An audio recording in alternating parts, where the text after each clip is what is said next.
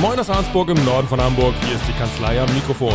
Das sind Dr. Britta Bradshaw, Rechtsanwältin, Notarin und Partnerin der Kanzlei im Rathaus. Und Mareike Lehnhoff, Rechtsanwältin, Fachanwältin für Erbrecht und ebenfalls Partnerin der Kanzlei am Rathaus. Mein Name ist Jan Warling und ich stelle hier Fragen, die Sie auch stellen würden und Fragen, die sich nicht trauen zu stellen. Und damit fangen wir jetzt an.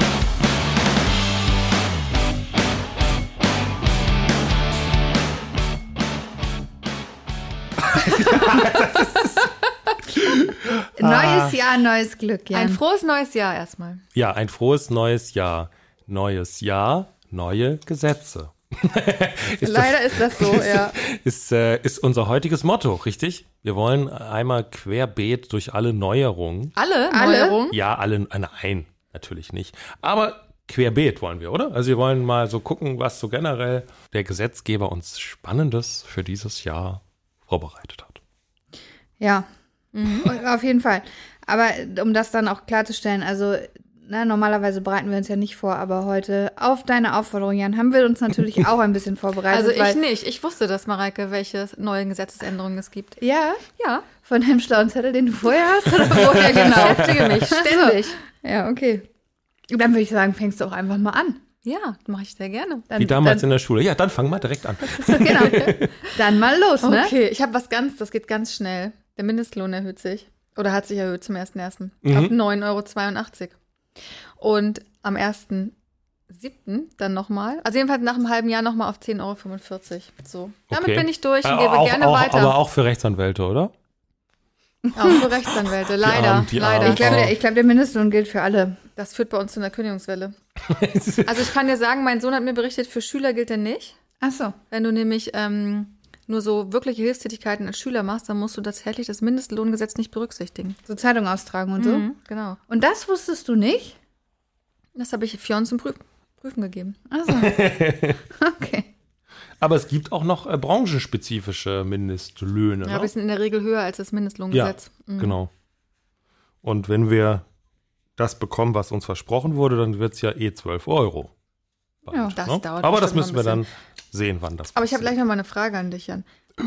Ich nehme jetzt Mareike extra außen vor bei der Beantwortung. Weißt du, seit wann es das Mindestlohngesetz hier in Deutschland überhaupt gibt und wie der, wie der Einstiegslohn war? Oh, das war. Hm. Also als Gefühlt ich war nur das- zur Schule gegangen bin, gab es das bestimmt nicht, weil ich habe teilweise irgendwie 4,50 Euro verdient. Ja, aber da warst du ja Schüler. ja, das, das stimmt. Ja, aber ich habe trotzdem keine Schülerhilfsarbeiten geleistet, sondern andere Dinge, die Wertvolle. selbstverständlich. Zehn Jahre? 2015. Ah, okay.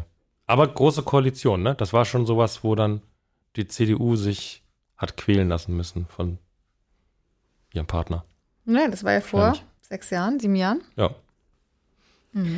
So, jedenfalls war es 8,50 Gut Euro. zu fün- 8,50 Euro. Es ist also in den letzten sieben Jahren gerade mal um 1,32 Euro. Oh, da ist aber der Sprung von auf 10,45 dann richtig gut Mhm. nächstes Jahr, ne? Das stimmt. Dieses Jahr, Dieses Jahr. ab Sommer. Ab Sommer, genau. So, damit bin ich für meinen Part durch. Und das, ist- damit hast du es jetzt erledigt. Damit habe ich quasi. das jetzt erledigt, ja. Okay, dann, Dann- ich, ich erledige das auch einfach. Da ist er dein unerschöpfliches Wissen ausgebreitet und Richtig. äh, überlässt dann Du anderen. wolltest Dinge. so bestimmt Sachen zur Neuerung des Steuergesetzes sagen, oder Mareike? nee, bestimmt nicht. bestimmt nicht, nee. So, also du oder ich oder?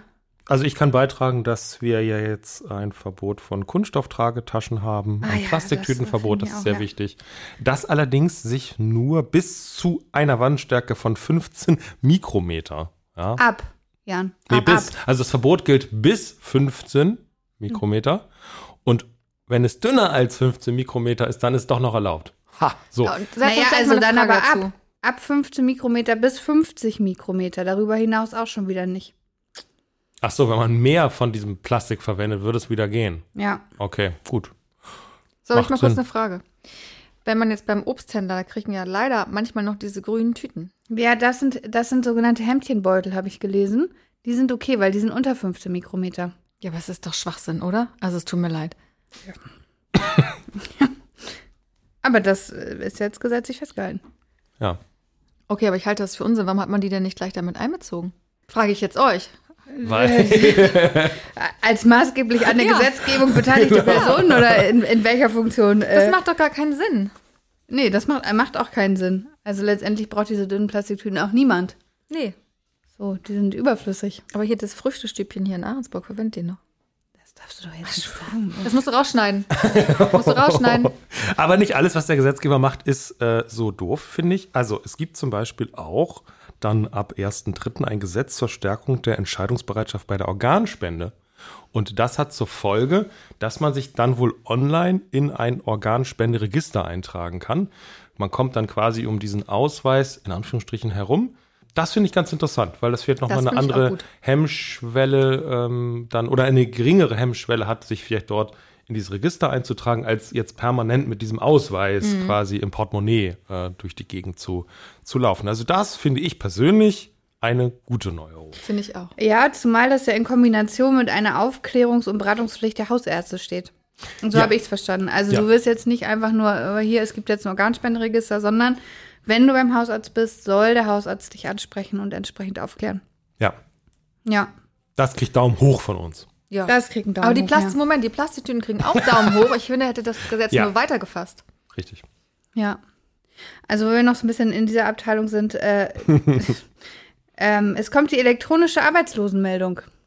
Das ist doch gut. Ja, das finde ich auch ganz toll. Ähm, das wird digitalisiert. Was ich ein bisschen schwierig finde, ist, dass äh, da du dafür den elektronischen Identitätsnachweis nach dem Personalausweisgesetz Ja, aber brauchst. das wird dann ja scheitern bei sehr vielen. genau, und äh, dafür musst du die Online-Ausweisfunktion des Personalausweises nutzen. Ich für meinen Teil kann sagen, ich habe keine Ahnung, ob mein Personalausweis das kann. Möglicherweise, ich habe das noch nie genutzt und ich kenne auch niemanden, der das nutzt.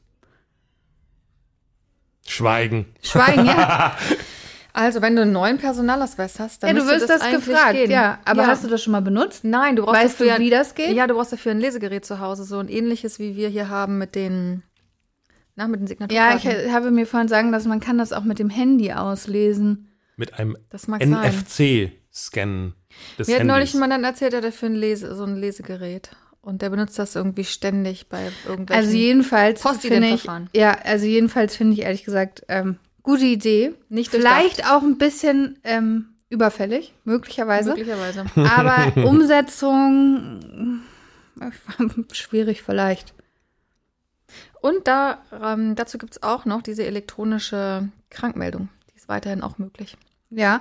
Und es gibt eh ges- äh, in Zukunft E-Rezepte. Du kriegst als äh, Patient in der Apotheke keine, beziehungsweise beim Arzt keine äh, Papierrezepte mehr, sondern E-Rezepte auf der Krankenversicherungskarte. Cool. Hm. Doof nur, wenn man keine Krankenversicherungskarte hat. Ich benutze meine ehrlich gesagt auch nie. Hast du eine? Ich habe keine. Ich habe eine, aber ich benutze die nie. Ich habe nur eine fürs Krankenhaus. Aber vielleicht gibt es auch eine E-Rezept-App oder so. Ja, gibt's auch. Und es gibt auch die Möglichkeit, den Code ausgedruckt zu bekommen. Ist ja auch super. Ja. Hast das Papier zwar nicht gespart, aber gut. Wollen wir uns jetzt an die wesentlicheren Themen rantasten? Also die Pfandpflicht? Nein. Nee, ich habe hier noch was, aber ich muss hinterher echt gucken, was das bedeutet, weil ich, vielleicht setzt man sich damit total in die Nesseln, aber der Faktor F, der legendäre Faktor F, Heißt du was? ändert sich für Beschäftigte im Übergangsbereich mit einem Entgelt zwischen 450 Euro und 1 Cent bis 1300 im Monat beträgt er ab dem 1. Januar 0,7509. Der berühmte Faktor F. Ich finde, das lassen wir weg, weil das hört, sich, das hört sich nach Arbeitsrecht an und ich habe davon noch nie gehört. Hier, äh, ähm, Ich habe auch ähm, keine Mi- Ahnung, was Midi, es ist. Midi-Job, Ich, habe- oder? Midi-Job? ich weiß, weiß es nicht. Hier steht der Faktor F im Übergangsbereich. Aber das kann, Ich das dachte, kann hat- natürlich es gibt sein. doch diese, es gibt den, den Minijob Bis 450, 450, ja, soll hast aber du glaube ich recht. auch angehoben werden oder wurde schon angehoben, weiß ich nicht. Und dann gibt es ja diesen Minijob noch in irgendeiner Übergangs und da wird also Minijob, aber mehr kann ich nicht sagen. ja. Und all das äh, führst du ja jetzt hier auch nur auf, um dich vor dem eigentlich wichtigen Thema zu drücken, Mhm. nämlich dem neuen Kaufrecht. Richtig? Ja, Ist so. korrekt. Darauf hast du dich vorbereitet, ne? Abschließend. Ja, ich denke schon, dass wir die Gesetzesnovelle hier mal auch intensiver thematisieren sollten, nicht? Na dann mal los, ne?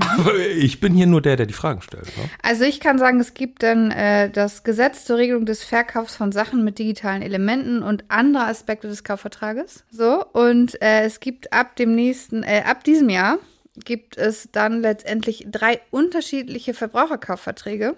Und zwar einmal den Kaufvertrag über analoge Waren, den Kaufvertrag über Waren mit digitalen Elementen und den Kaufvertrag über digitale Produkte. Mhm. Hm, Ist alles gesondert geregelt. Bislang war das eins.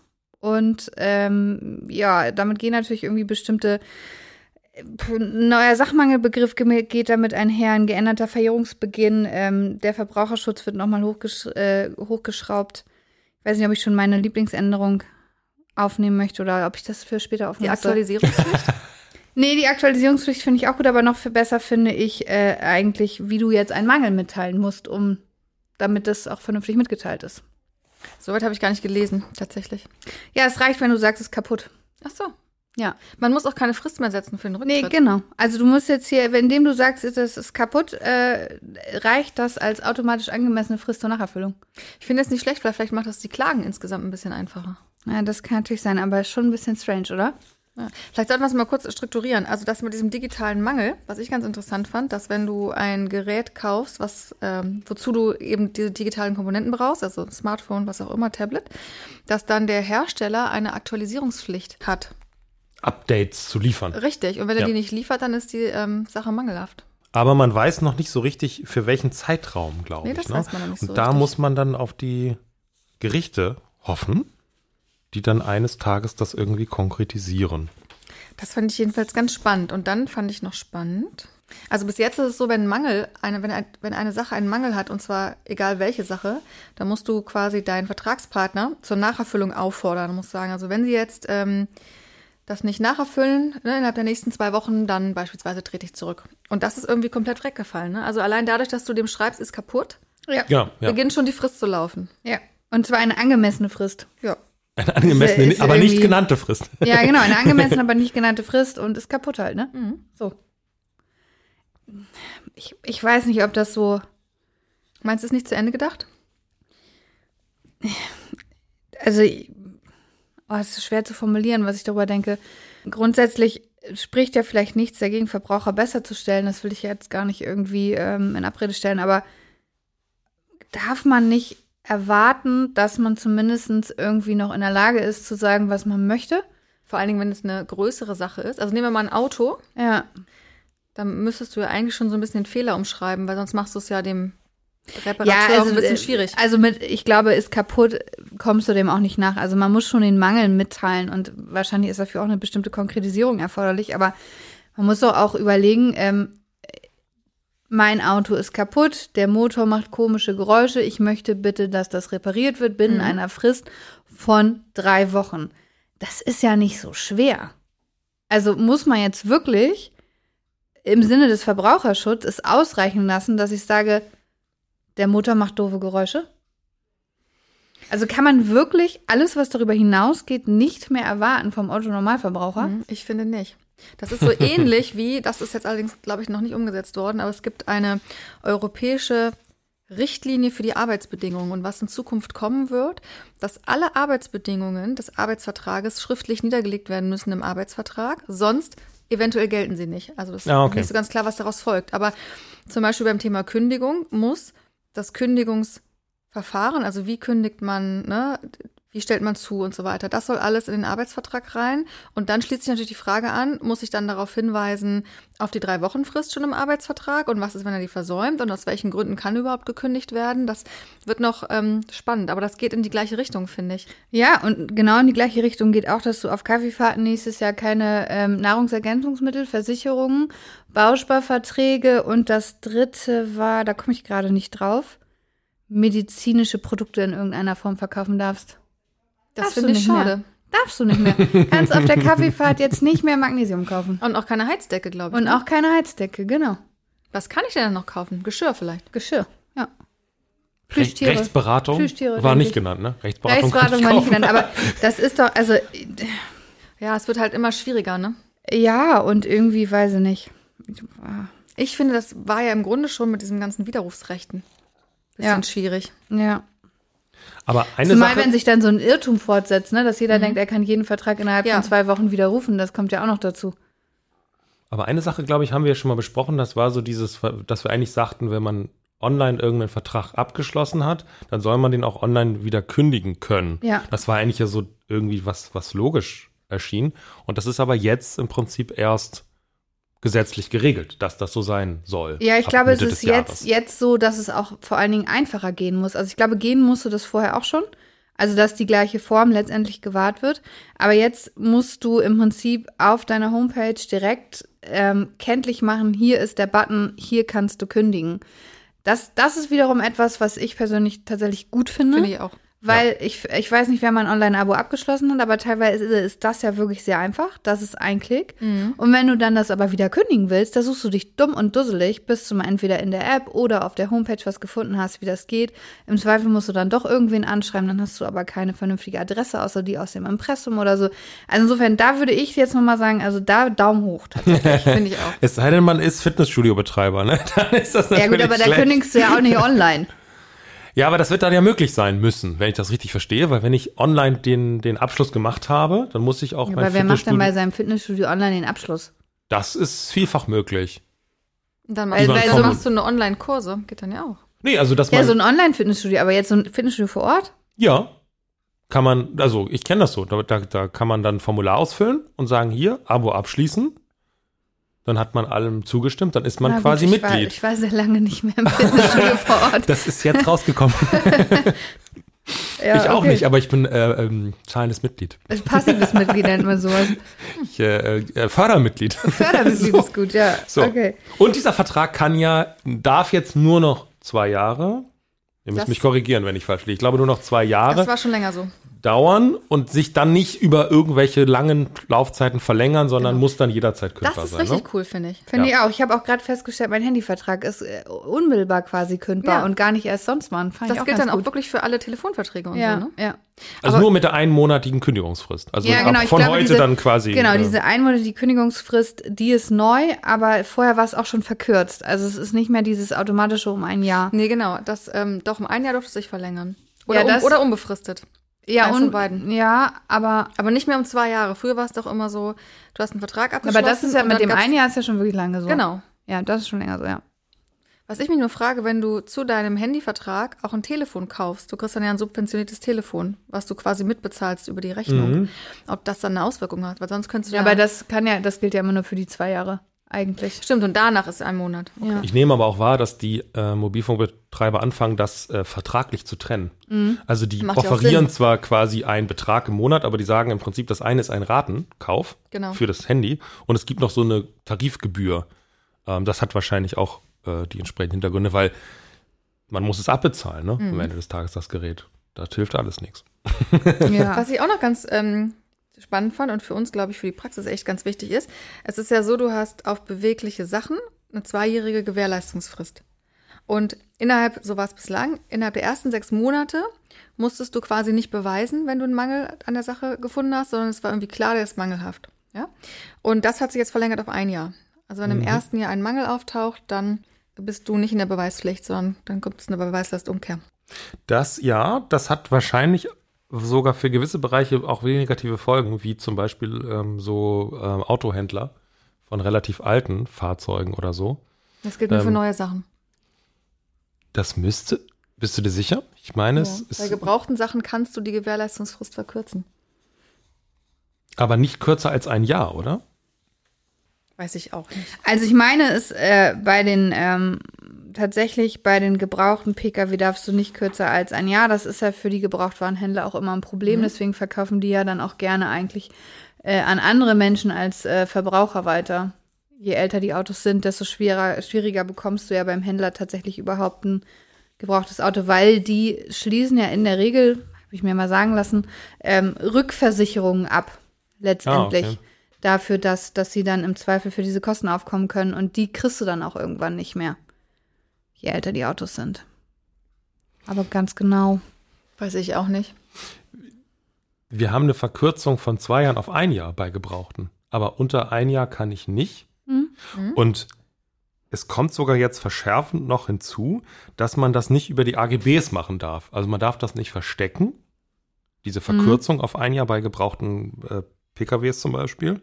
Und es genügt, das lese ich hier gerade so schön ab, äh, auch nicht eine hervorgehobene Formulierung im Kaufvertrag, sondern Also das brauchst du noch muss ein extra Dokument. ein vom Kaufvertrag getrenntes Dokument sein. ja, wo das dann vermerkt ist, dass das passiert.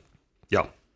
Und insofern ist auch dann diese verlängerte Beweislastumkehr ähm, für auch ein volles Jahr dann, dieses volle Jahr, äh, praxisrelevant. Aber dafür, wenn ich es richtig verstanden habe, ändert sich auch der Sachmangelbegriff im Verbrauch- Verbraucherkaufvertrag. Und mangelhaft ist eine Sache, wenn sie der vereinbarten, also der nach dem Vertrag vorausgesetzten subjektiven Beschaffenheit und zusätzlich den nach objektiven Maßstäben zu beurteilenden branchenüblichen Beschaffenheitsanforderungen entspricht, Mhm. dann ist sie mangelhaft. Mhm. Nicht entspricht. Ja, aber hier steht entspricht, das macht keinen Sinn. Also wenn sie dem nicht entspricht, das ist ein bisschen mehr, würde ich sagen, als es jetzt sozusagen ist. Also Wahrscheinlich ist die Einleitung einer Sache ist frei von Sachmängeln. nee, mangelhaft ist eine Sache künftig. Dann st- stimmt da was wohl nicht. Das, Ne?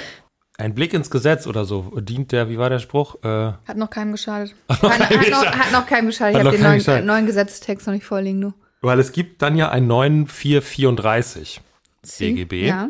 Und da wird es dann heißen, die Sache ist frei von Sachmängeln, wenn sie bei Gefahrenübergang den subjektiven Anforderungen, den objektiven Anforderungen und den Montageanforderungen dieser Vorschrift entspricht. Das ist Absatz 1. Also subjektiv, objektive und Montageanforderungen. Dann zwei, die Sache entspricht den subjektiven Anforderungen, wenn sie die vereinbarte Beschaffenheit hat, sich für die nach dem Vertrag vorausgesetzte Verwendung eignet und mit dem vereinbarten Zubehör und den vereinbarten Anleitungen einschließlich Montage IKEA und Installationsanleitung übergeben wird. Dann würde ich aber sagen, es ist eigentlich sogar noch schneller mangelhaft. Also es Ja. ist eher dann tatsächlich Würde ich auch umgekehrt. sagen. Ich hatte nämlich das erst so, so verstanden, dass es letztendlich ein Ausgleich ist, aber das verschärft die Sache ja eigentlich nur noch für den Unternehmer. Ja. Alles Aber andere gut. hätte mich auch gewundert im Verbraucherschutzrecht. Genau, weil nämlich diese objektive Komponente, die ist immer da. Also man kann immer diesen objektive Kriterium anlegen, selbst wenn man subjektiv was anderes vereinbart hat. Ja. Das macht dann ähm, noch eigentlich ein bisschen dramatischer. Und objektive Anforderungen sind, das ist dann Absatz 3, wenn sie sich für die gewöhnliche Verwendung eignet oder eine Beschaffenheit aufweist, die bei Sachen derselben Art üblich ist und die der Käufer erwarten kann unter Berücksichtigung von diversen Dingen. So, also sehr detailliert, aber es gibt jetzt eine subjektive und eine objektive Komponente zusammen. Mhm. Mhm. Ja, Jetzt sind Ist wir doch fix super. und fertig. Das ist super. Das ist super. Na, es ist aber tatsächlich mal interessant, weil man ja sagen muss, dass viele von diesen Themen, die wir heute besprochen haben, uns ja in der Praxis nicht berühren. So mit dem, was wir machen. Insofern war es mal ganz interessant, das tatsächlich mal Ich bin da auch konkret. ganz froh drüber. Ja, ich auch. Aber ähm, sich das mal ganz konkret auch anzuschauen, finde ich. Mhm. Auch wenn ich mir so ein Erbrechtlich gibt's bisschen- nix, ne? Nö. Könnte man da was machen? Nö. Ist halt so, ne? Hm. Bestimmt. Aber ich, wär- ich nö, ah, das würde ich jetzt nicht so gern vertiefen wollen. Meine Die Reform- Genau, Reformierung des Pflichtteilsrechts. meine, meine Reformvorschläge, die behalte ich mal lieber für mich an der Stelle. Das, äh, aber da, da tut sich tatsächlich im Prinzip selten was. Ne? Das läuft dann eher über die Rechtsprechung, die dann mal hier und da irgendwie Auswirkungen hat. Aber natürlich ist es nicht unser äh, spezielles Fachgebiet, aber nichtsdestotrotz alle Unternehmer, die AGB verwenden, die, weiß ich auch nicht, Gebrauchtfahrzeuge verkaufen oder wie auch immer, sollten auf jeden Fall ihre Shops, Online-Shops, Angebote, AGB, Verträge und so daraufhin mal ein bisschen unter die Lupe nehmen. Ja, auch hinsichtlich ähm, der Bewertung, die man, also Kundenrezensionen und dergleichen, die man Ja. mhm. in seinem Shop äh, zeigt. das stimmt, äh, man muss wird, jetzt, wird man mehr muss Transparenz jetzt gefordert. genau, man muss jetzt darlegen, wo kommen denn eigentlich die Bewertungen her? Ach echt? Ja, insbesondere auf Amazon etc. Hat Oh, der Praktikant geschrieben, wieso? Ja, aber da ist ja auch immer so ein bisschen die Frage, also den Ansatz kann ich ja nachvollziehen. Ne? Natürlich möchte man sich nicht so gerne ähm, irgendwie, ja, ähm, so. Also äh, man möchte natürlich, dass das richtig ist, was man da liest. So wie bei uns. uns. Ja, gut, da, gut, da, das ist ja auch so. Aber ähm, wir haben halt auch nicht 3500 Bewertungen für irgendwas, sondern, weiß ich nicht, 60 oder so. Oder wie viel haben wir? Weiß ich nicht. Wir haben schon ganz schön viele. Ja, aber jedenfalls haben wir ja nicht diese Fake-Bewertung. Aber du kannst natürlich auch Leute dafür bezahlen, dass sie Fake-Bewertungen abgeben. Und das ist natürlich nichts, was dir wirklich bei deiner Kaufentscheidung hilft. Und gleichzeitig machst du es zur Grundlage. Also insofern finde ich, ist das auch wieder tatsächlich, weil du es ja vorhin so eingeteilt hast in Kategorien, eine Daumen-hoch-Geschichte, von der ich einfach nur nicht weiß, wie man sie praktisch Das wollte ich auch umsetzen gerade sagen, soll. wir sollen das kontrollieren. Also soll jetzt der, der Verbraucher, den es ja zu schützen gilt, ähm, jedes Mal irgendwie eine, ein achtseitiges Dokument darüber lesen, wie jetzt genau diese Bewertungen zustande gekommen sind, was dahinter steckt. Also das, ich, da, da fehlt mir so ein Aber äh, bisschen das die wird wahrscheinlich kreative Vorstellungskraft. wettbewerbsrechtlich ein Faktor. Na, dass, ein, dass ein direkter Wettbewerber sagt, hier, ich habe das alles schön transparent dargelegt, wie das Gesetz es fordert, du nicht. Das kann sein. So könnte Aber das bringt ja dann dem ein Rechtsfall- Verbraucher nicht. Oder die Verbraucher, ähm, Indirekt dann. ja, oder abmahnberechtigt sind ja auch die Verbraucherschutzvereine und so. Ja. Aber in Mhm. Vielleicht einem, in dadurch. einem umkämpften Möglich, E-Commerce-Markt kann es schon sein, dass auch Wettbewerber sagen, hier, gesetzliche Anforderung, du erfüllst sie nicht, ich erfülle sie. Ja, Mhm. aber das, Zack. das hast du ja in jedem Bereich. Also ich meine, wie oft liest man irgendwie auf irgendwelchen Briefköpfen, zugelassen an allen Amtsgerichts-, Landbericht- Landgerichts- und Oberlandesgerichtsbezirken. Und ich so denke, ja, für, ich sag mal, für einen normalen Anwalt, der eine normale Anwaltszulassung hat, ist das auch jetzt nichts Außergewöhnliches. Auch das ist ja schon wettbewerbsrechtlich eigentlich Mhm. unzulässig, weil das Werbung mit Selbstverständlichkeiten ist, ne? Mhm. Also, Dann sag doch noch mal zum Schluss, was es mit dieser BEA-Nutzungspflicht auf sich hat. das, das, Bea. das ist natürlich super interessant für unsere Hörer. Sup- ja. Also das würde ich sagen, ist mindestens, also das ist die ähm, für die Verbraucher auf jeden Fall äh, bahnbrechendste Entscheidung, die wir heute besprechen können. Also wir müssen jetzt bei Gericht alles online einreichen über das sogenannte BEA, das besondere Anwaltspostfach. Das Besondere. Besonderes elektronisches Anwalts. Besonders Genau, in vielerlei Hinsicht. Mhm. So, das ist jetzt Pflicht. Das Ja. ist Pflicht, ja. machen das aber schon seit ohnehin schon. Ewigkeiten. So. Also wir schon, die Gerichte haben damit noch so ein bisschen Schwierigkeiten. Weil und die, schicken müssen- gerne noch per Post. Genau, die müssen auch ab dem 01.01.22. Ich weiß nicht, ob es da noch, es gab immer Opt-out-Klauseln für die Gerichte. Ich weiß gar nicht, ob die jetzt noch greifen oder ob die jetzt wirklich Geschichte sind. Aber ähm, Ich glaube, dass einige Gerichte, wie zum Beispiel, ich hatte neulich zu tun mit dem Arbeitsgericht in Bielefeld. Und wir, wir haben ganz dringend auf, auf etwas gewartet. Ne? Und Mhm. dann hat die Mitarbeiterin da schon mehrfach angerufen und gesagt, wir brauchen jetzt echt dieses Schreiben. Und dann konnten die das nicht zustellen. Also sie haben es- konnten es per BEA nicht zustellen, weil die noch, nicht kein, noch kein BEA haben. Fax ging irgendwie auch nicht. Und dann haben Noch wir, kein wir haben, BEA, pass das auf, wir war haben einen nicht ganz gut, ey. normalen, wir haben einen ganz normalen Brief gekriegt. Und jetzt kommt's. Auf dem Briefumschlag hat die Mitarbeiterin des Gerichts geschrieben, eilt. Ja, wenn schon so viel Zeit verstrichen ist. also ich bin äh, an der Stelle sind wir doch große Fans der Digitalisierung, oder? Ja. Also, liebe Post, bitte beeil dich. Genau. Also war wahrscheinlich für die hausinterne Post gedacht, dieser Ach, Vermerk. Du bist auch, denkst immer so gleich um die Ecke. Das kann natürlich sein. Aber es stand ja auf dem Briefumschlag drauf. Ja, vielleicht hat sie den ja eingetütet. Ja, Aber eigentlich tut wieder die Poststelle ein. Hat sie noch so den Umschlag zugeklebt und die Briefmarke draufgeklebt. Oh Mann. Ja. Genau. Und jetzt ist die Frage, welcher eurer berühmten Berufskollegen ist dieser Pflicht nicht nachgekommen bisher? Unserer berühmten Berufskollegen, Ja, also es ist ein Berufskollege, also auch ein Anwalt der auch Politiker ist. und der hat es nicht gemacht.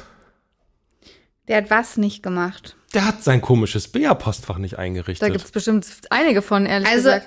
also genau, zum einen ist es ja so, du, er hat sicherlich als auf jeden Fall trotzdem eins, weil wir haben alle eins. Da kommen sie auch nicht drum Also ich, rum. Ich, ich las, es sei nicht eingerichtet. Es kann ja sein, dass er noch nie reingeguckt hat. Aber also, äh, naja, ähm, das berühmter Berufskollege. Jetzt nochmal so eine Rateaufgabe. Ja, es gibt ja, es gibt ja jetzt nicht einen, nicht nur einen berühmten Berufskollegen, ne? Kannst du das ein bisschen eingrenzen? Äh, Politiker? Kubicki. Nee. hm? Guckt Guck mich nicht so an, weiß ich nicht. Der, von dem man es am wenigsten erwarten würde.